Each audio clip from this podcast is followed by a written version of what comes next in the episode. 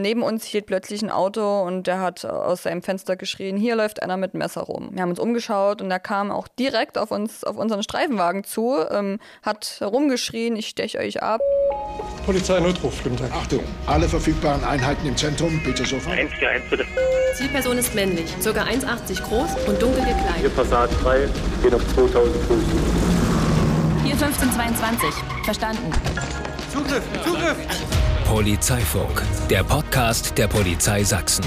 Mit spannenden Einblicken in den Polizeialltag, Karrieremöglichkeiten, Stories und Persönlichkeiten. Hallo und herzlich willkommen zu einer neuen Folge Polizeifunk. Heute wollen wir euch die eierlegende Wollmilchsau unter den Kolleginnen und Kollegen vorstellen, die Streifen- bzw. Schutzpolizistinnen und Schutzpolizisten. Sie sind 24-7 im Einsatz, ohne sie geht hier gar nichts. Sie sind der Klassiker unter den Polizistinnen und Polizisten. Menschen im Streifendienst.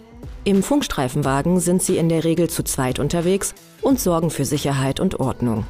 Nach einem Notruf sind sie oft die Ersten am Ort des Geschehens. Ihre Aufgaben sind vielfältig. Grundsätzlich widmen sich Streifenpolizistinnen und Polizisten der Vorbeugung und Bekämpfung von Kriminalität, der Gefahrenabwehr, der Verkehrsüberwachung und vielem mehr. Sie führen beispielsweise Verkehrskontrollen durch, nehmen Unfall- und Strafanzeigen auf oder unterstützen die Kriminalpolizei bei ihren Ermittlungen.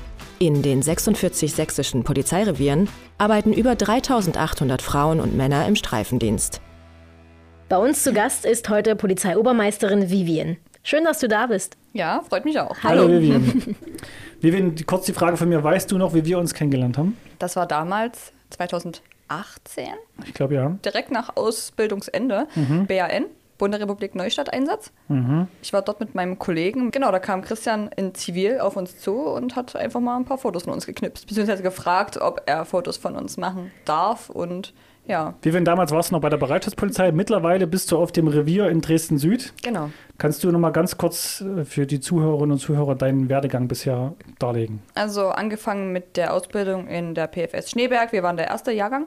Es war noch recht familiär, ähm, eine kleine Gemeinde, würde ich fast sagen. ähm, hat mir sehr gefallen. Und nach Ende der Ausbildung bin ich dann zur Bereitschaftspolizei nach Dresden. Das war auch ein Wunsch von mir, weil ich wollte das erstmal als Erfahrung mitnehmen.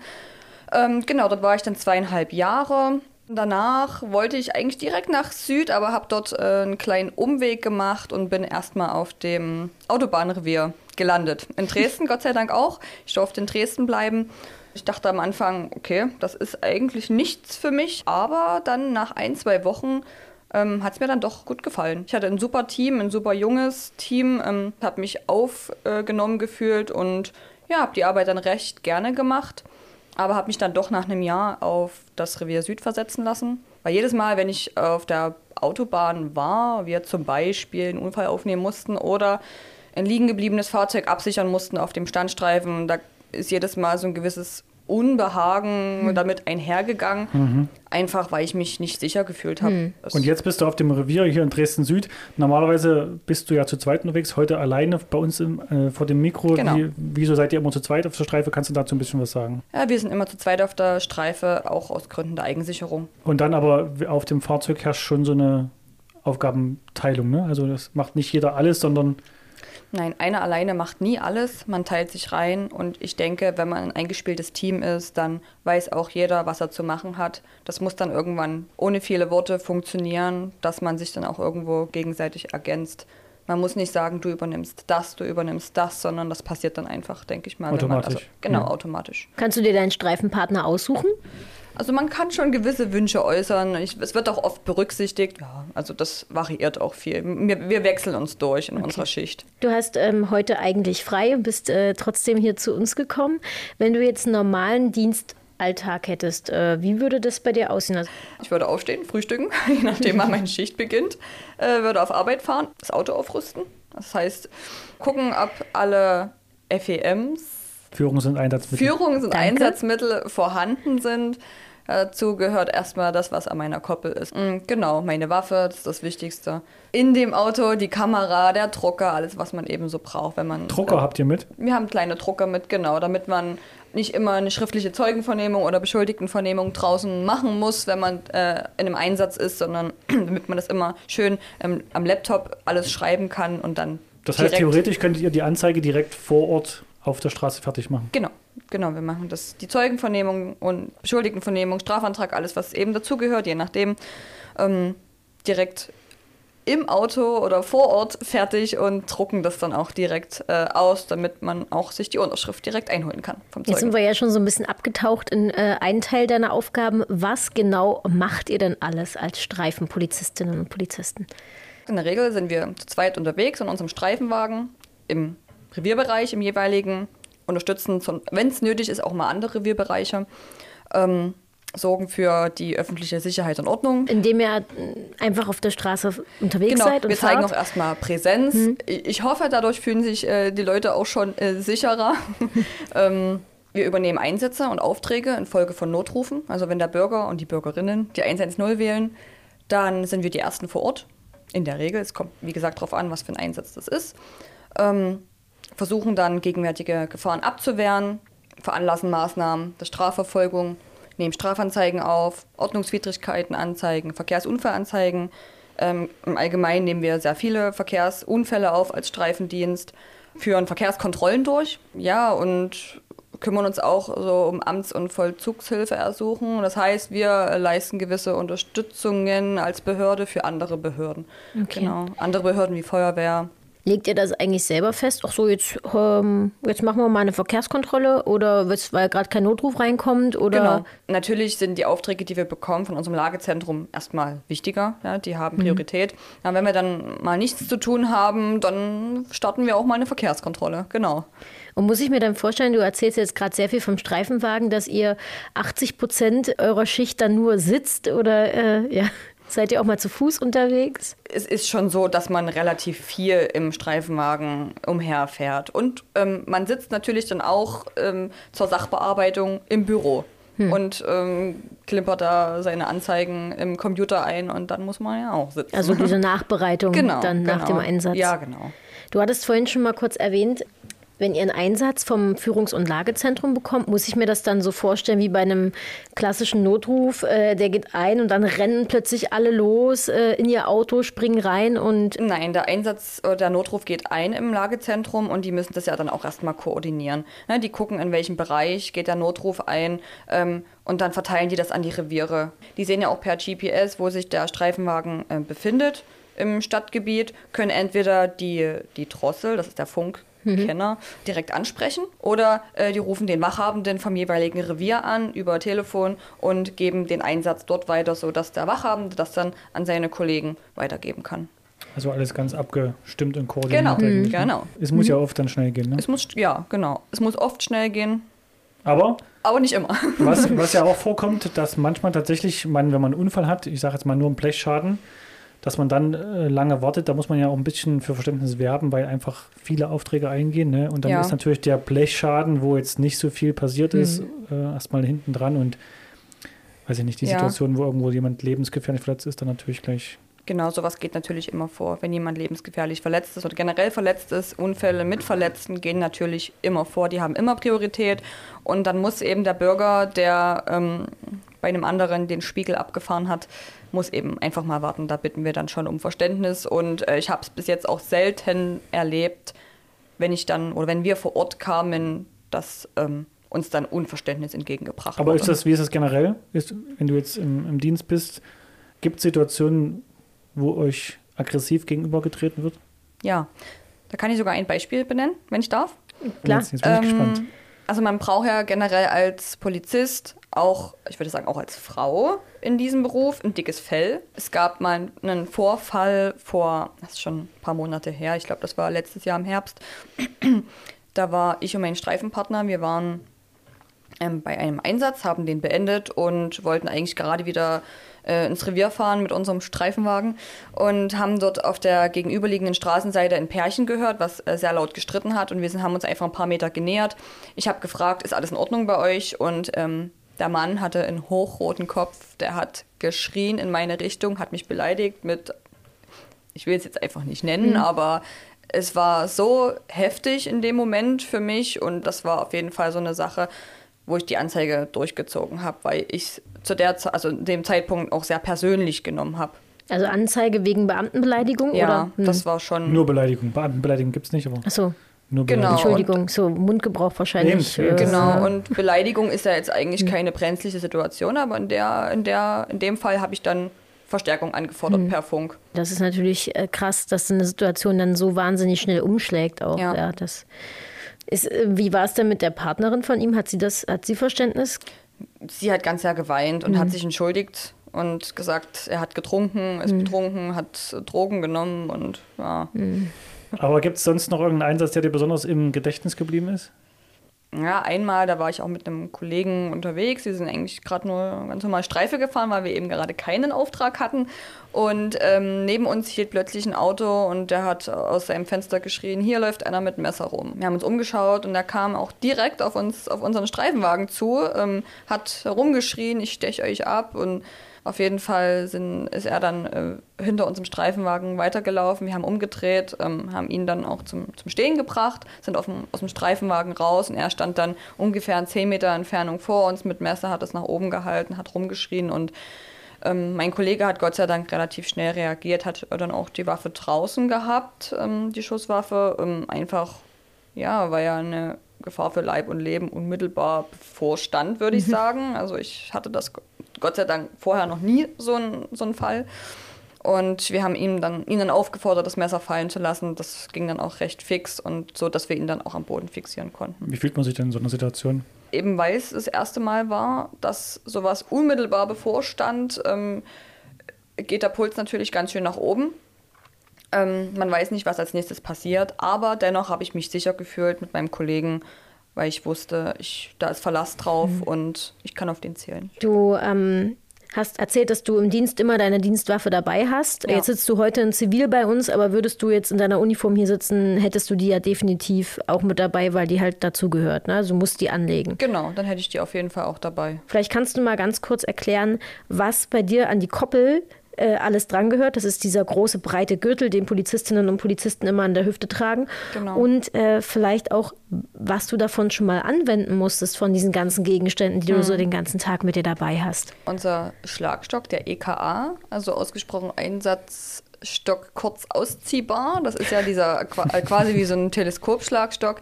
Dann haben wir noch die Stahlhandfessel, die Handschellen äh, drum. Die habe ich tatsächlich schon ein paar Mal äh, verwenden müssen. Den Schlagstock habe ich noch nie verwenden müssen. Ist auch gut so. Äh, Genau, ähm, dann ist das, das, das Reizgas, das kleine Pfefferspray, was ich auch immer dabei habe. Ähm, ich hatte es zumindest schon mal in der Hand. Ähm, damals in einer Großlage in der Bereitschaftspolizei habe ich es auch schon mal ähm, verwendet. Ähm, aber hier im Streifendienst noch nie. Ähm, was ist noch dabei? Unsere Handschuhe. Auch einfach aus Gründen der Eigensicherung. Taschenlampe. Ja, die Durchsuchungshandschuhe, also Ja. die heißen Durchsuchungshandschuhe, die Taschenlampe, genau. Natürlich der Schlüssel für die Steuernfessel, die müssen ja auch wieder aufgehen. Ich überlege gerade. Funkgerät vielleicht noch? Das Funkgerät, ja gut, das habe ich nicht immer am Koppel, das habe ich an meiner Weste. Wir rüsten das ja auch äh, jeden Tag auf. Die gehört ja auch noch hatten- dazu zur Ausbildung, ne? Die- Genau, die genau. Genau, die Schussweste. Trägst du die immer? Ich trage die immer. Wiegt die viel oder geht das? Ja, es geht schon. Man, man gewöhnt sich einfach dran, wenn, vor allem wenn man es jeden Tag trägt. Aber man hat, man muss ja sagen, man hat da, wenn man alles dran hat, dann schon ganz schön Gerödel dabei. Aber es ist Genau. nicht so, dass man irgendwie da Genau. super eingeschränkt ist, ne? Also es wirkt oft beklemmend, gerade wenn man im Streifenwagen sitzt und äh, man hat alles dran an der Koppel, am, am, am Körper und dann ist es schon, fühlt man sich manchmal ein bisschen eingeengt, aber auch daran gewöhnt man sich. Du hast schon gesagt, ihr habt in eurem Streifenwagen aber auch einen Drucker damit. Man muss ja jetzt ehrlich sein, es gehört zu deiner Arbeit und zu, der Arbeit von allen Polizistinnen und Polizisten auch dazu. Schreibkram, wie viel macht das denn aus? Ich würde sagen 50 Prozent. Echt? 50 So viel? Prozent? ja, also man unterschätzt das dann gern, aber da gehört schon immer echt viel Schreibkram dazu. Gerade wenn man einen Einsatz hat, einen Auftrag, sei es nur ähm, der Einbruch, äh, Kellereinbruch, äh, danach, da muss man ja auch einen Strafantrag fertigen. Man muss ähm, eine Bescheinigung aushändigen, dass die Leute irgendwas in der Hand haben, ähm, für Versicherungen gegebenenfalls, dass die, damit die auch die, die, Auftrag, äh, die Vorgangsnummer haben. Ähm, ja, und die Anzeige schreiben, die, die Zeugenvernehmung muss vor Ort geschrieben werden, die Beschuldigtenvernehmung, je nachdem, was für Maßnahmen eben Und getroffen das werden macht man dann aber meistens in der Nachtschicht oder, wie muss, oder muss das immer Nein. direkt danach sein? Also in der Nachtschicht hat man mh, zur späten Stunde, wenn nicht so viel los ist, hat man dann schon öfters mal die Zeit, sowas zu bearbeiten, aber man sollte sich jetzt nicht zu lang die Zeit lassen. Das stelle ich mir schon herausfordernd vor. Dann ist wohl das ein oder andere, der ein oder andere Energy Drink Nötig. Äh, nötig, ja. Ja, oder Kaffee. Das stimmt auf jeden Fall. Also gerade so um drei, um vier, das ist dann oft so ein Müdigkeitshoch. Ähm, und dann noch ähm, ähm, was aufs Papier zu bringen, ist, ist schwer. Aber das Gute ist ja, wenn dann was reinkommt, der Körper funktioniert ja trotzdem, ne? Durch dieses ja. Adrenalin, was er dann Da ausstößt. muss, dann, muss ja, ne? ja, Muss. jetzt ist es mit Pause. Wenn, wenn ihr Pause habt, darf nichts passieren. Wenn wir mal Hunger haben, was essen wollen, müssen wir eine Lücke finden, wo gerade keine Aufträge sind, wo wir nichts zu schreiben haben, wo wir nicht raus müssen. Bist du manchmal froh, dass du den Kollegen oder eine Kollegin noch mit dabei hast, weil du sagst, oh, das ist jetzt ein Thema, das hast du jetzt noch nicht so oft gemacht äh, und du Ja. kannst sie nochmal fragen? man, man lernt ja immer dazu. Äh, Ich komme ja aus der Bereitschaftspolizei und da ist ja ähm, Hauptaugenmerk sind Demonstrationen, Versammlungen, Veranstaltungen. Und da muss man natürlich dann, auch wenn wir als in der Bereitschaftspolizei oft die Reviere mal unterstützt haben, macht man natürlich nicht dieselben Aufgaben wie als Streifenpolizist. Und man, es klingt blöd, aber man verlernt auch gewisse Sachen. So, und ähm, ich habe mich relativ als Anfänger und Praktikant dann wieder gefühlt, als ich aufs, äh, aufs Revier kam und habe viele, viele Fragen gestellt und stelle auch jetzt noch Fragen. Ähm, es gibt immer Kollegen, die mehr wissen, die weniger wissen. Man ergänzt sich dann relativ gut. Das klingt nach dem, was es auch eigentlich sein soll, nämlich Teamarbeit, Teamarbeit. ja. Genau. Genau. Ihr könnt uns übrigens auch Löcher in den Bauch fragen. Als Intern for One Day. Im Juli und August bekommt ihr als Schülerinnen und Schüler exklusive Einblicke in die Arbeit der Polizei Sachsen. Beispielsweise an den Polizeifachschulen in Schneeberg und Chemnitz, bei der Bereitschaftspolizei in Dresden oder in der Polizeidirektion Leipzig. Den Link mit den Infos zu unseren Schnuppertagen und der Bewerbung packe ich euch in die Shownotes. Gab es denn schon mal Aufgaben und Sachverhalte, wo du hingefahren bist, was dann nicht so schön war? Ja, also das sind Sachverhalte, wo es um verstorbene Personen geht. Da bin ich dann immer froh, dass ich einen Partner dabei habe, weil mh, ich kann mich noch an meine allererste Leiche erinnern. Das war damals im Praktikum in Zwickau. Und da hat mein Praktikumsbetreuer gefragt, Vivian, wie reagiert denn dein Körper überhaupt auf Leichen? Das würde mich jetzt auch mal interessieren. So, und da habe ich gesagt, pff, weiß ich nicht. Also ich kenne das nur aus dem Film bisher und ähm, vom, vom Hörensagen, aber ich habe noch nie eine so richtig gesehen. Und wir sind dann dorthin gefahren und es war so ein Wohnblock damals, so ein Mehrfamilienhaus. Wir sind unten rein, den Haupteingang, die Haustür und man hat schon einen sehr, sehr strengen Geruch wahrnehmen können. Wenn man das vorher noch nie gerochen hat, dann ist es schon sehr, also es ist ein sehr, sehr unangenehmer Geruch, der auf jeden Fall in der Nase bleibt. Wusstest du sofort, das ist dieser Geruch, von dem man spricht in dem Fall? Oder? Naja, mein Kollege hat es mir dann gesagt. Ja. Ähm, und ich habe es vorher noch nie gerochen, aber in dem Moment wusste ich es dann. Wir sind dann in die Wohnung rein. Meine Knie haben gezittert. Ich bin rein und meine Knie haben gezittert. Und da in solchen Momenten, wenn dann dieser Einsatz kommt, dieser Auftrag vom Lagezentrum, leblose Personen in Wohnung, bin ich immer sehr froh, wenn ich dann meinen Partner an der Seite habe. Ich würde gerne mal ein anderes Thema fragen. Ja. Auch wenn wenn wir jetzt weg von diesem Thema brechen, aber ähm, du sitzt jetzt im Streifenwagen, versetzt dich mal in die Situation hinein, wenn du jetzt auf Arbeit wärst quasi und wir wären jetzt zusammen auf Streife. Lass es uns zu dritt machen. Die Franzi ist noch mit an Bord. Wir kriegen jetzt den Auftrag äh, Schlägerei am Albert-Wolf-Platz. Äh, wir sind auf der Anfahrt. Was müssen wir denn alles beachten? Was ist für uns wichtig jetzt in dieser Situation? Es ist erstmal wichtig zu erfahren, wie viele sind in der Schlägerei überhaupt involviert. Das Aber heißt, das frage ich danach am Funk. In der Regel wird es einem vom Lagezentrum ja schon übermittelt, wie viele Personen involviert sind. Weil das ja wahrscheinlich beim Notruf, wenn das dort eingeht, immer schon abgefragt wird. Ne? Gibt es ja immer Genau, so, wie genau. viele, wo genau. Genau. Und das heißt, während der Fahrt dahin, wir fahren wahrscheinlich mit Blaulicht hin, oder? Genau. Versuchen wir weitere Streifenwagen noch ranzuziehen oder reicht, kriegst du das alleine hin? Ja, also wenn es jetzt sich um zwei Personen handelt, dann würde ich mir das tatsächlich auch mit meinem Streifenpartner und meiner Praktikantin. Wir sind ja zu dritt eben. Genau, wir sind dann zu dritt, ähm, würde ich mir das dann auch zutrauen. Wenn das jetzt drei, vier, mh, schon ab drei, vier, fünf Personen sind, dann auf jeden Fall noch ein zweites Mhm. Streifenteam. Und dann während der Fahrt sprechen wir auch schon ab, wer was übernimmt? Oder Ich ist mache die das, Schreibarbeit. Oder ist das vorher rein klar? Also das passiert dann wirklich in der Lage, man macht das dann auch mit Blicken und man sieht ja, okay, derjenige fängt gerade an, schon mal informatorisch zu befragen, was ist passiert. Und man, man trennt die Parteien dann auch. Das heißt, Na? wir steigen aus und sprechen die dann die Person dann an oder wie läuft das? Ähm, wir versuchen erstmal die Gefahr dann dort zu bereinigen, würde ich sagen. Also wenn die gerade noch dabei sind, sich zu prügeln, was jetzt auch bei mir in, selten vorkam, wenn ich irgendwo hingefahren bin, dass die sich dann gerade noch prügeln. Meistens ist die Situation, hat sich dann schon etwas heruntergefahren. Mhm. Ähm, dass wir die Parteien dann erstmal trennen und erstmal fragen, was ist denn hier überhaupt Auslöser, was ist denn überhaupt passiert. Na? Und ich schnapp mir jemanden, mein Kollege schnappt sich jemanden und dann äh, arbeiten wir dann alles zusammen ab. So, äh, ich sehe, mein Kollege macht eine Zeugenvernehmung, eine Beschuldigtenvernehmung, was auch immer. Und dann weiß ich, welche Maßnahmen noch getroffen werden müssen. Frag ihn, brauchst du noch irgendwas? Ähm, soll ich, kann ich dich noch irgendwie unterstützen? Ich fülle einen Strafantrag aus, ich fülle eine Entbindung der ärztlichen Schweigepflicht aus. Eben je nachdem, was für Maßnahmen da nötig sind. Und dann kann es sein, dass man dann von, dieser, von diesem Sachverhalt Schlägerei ins Auto zurückkehrt und direkt den nächsten Auftrag bekommt, der dann heißt Verkehrsunfall mit, Sach, mit Sachschaden plus. Genau. Wir haben ja den Werdegang vorhin ein bisschen gehört, Bereitschaftspolizei, Autobahnpolizei, jetzt Revier. Ist das so, wo du sagst, das könntest du bis zum Ende deines Arbeitslebens machen oder wo soll es noch hingehen? Ähm, also auf jeden Fall habe ich vor, mich jetzt Ende des Jahres beziehungsweise äh, Anfang nächsten Jahres für das Studium in Rotenburg zu bewerben. Ähm, ja, ich hoffe, dass ich das schaffe. Das würde dann bei mir quasi erst nächstes Jahr im Oktober beginnen, sollte alles gut gehen.